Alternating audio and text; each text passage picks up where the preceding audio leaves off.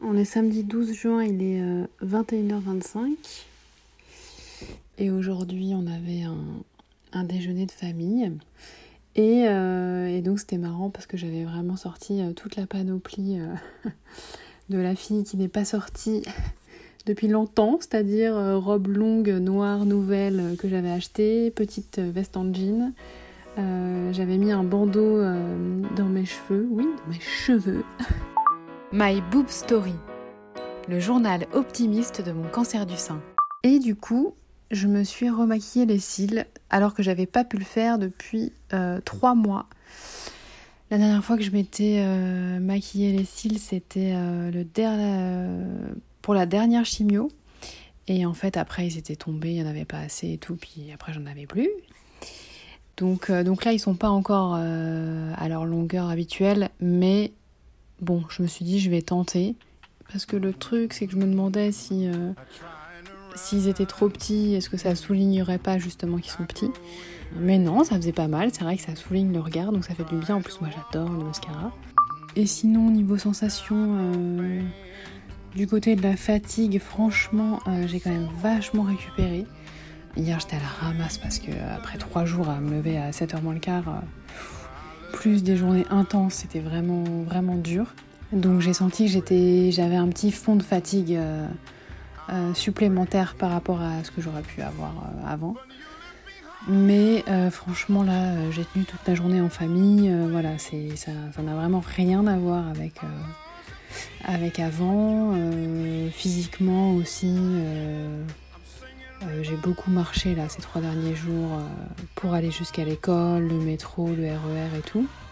Après, au niveau du sein, euh, je le sens vraiment tendu. Enfin, c'est.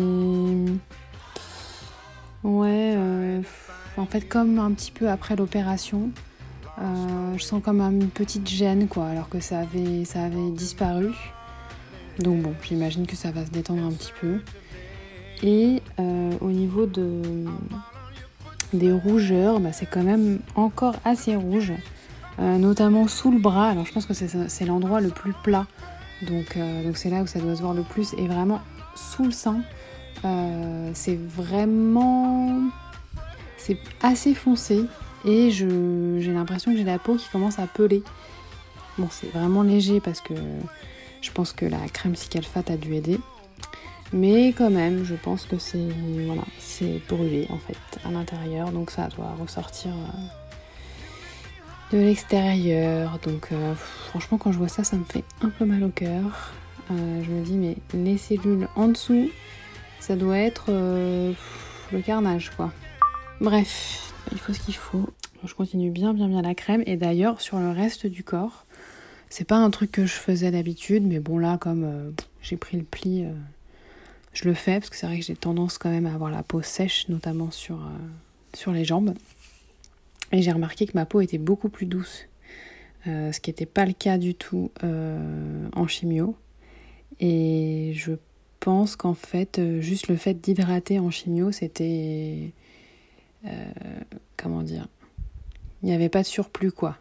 La peau avait vraiment, vraiment besoin d'hydratation. Donc bien, bien, bien continuer à hydrater, euh, parce qu'elle n'était pas douce, ma peau en chimio. Euh, elle n'était pas sèche non plus, euh, mais justement parce que je mettais de la crème, je pense. Merci d'avoir écouté ce nouvel épisode de My Boob Story. Si ce podcast vous plaît, n'hésitez pas à laisser un commentaire sur Apple Podcast.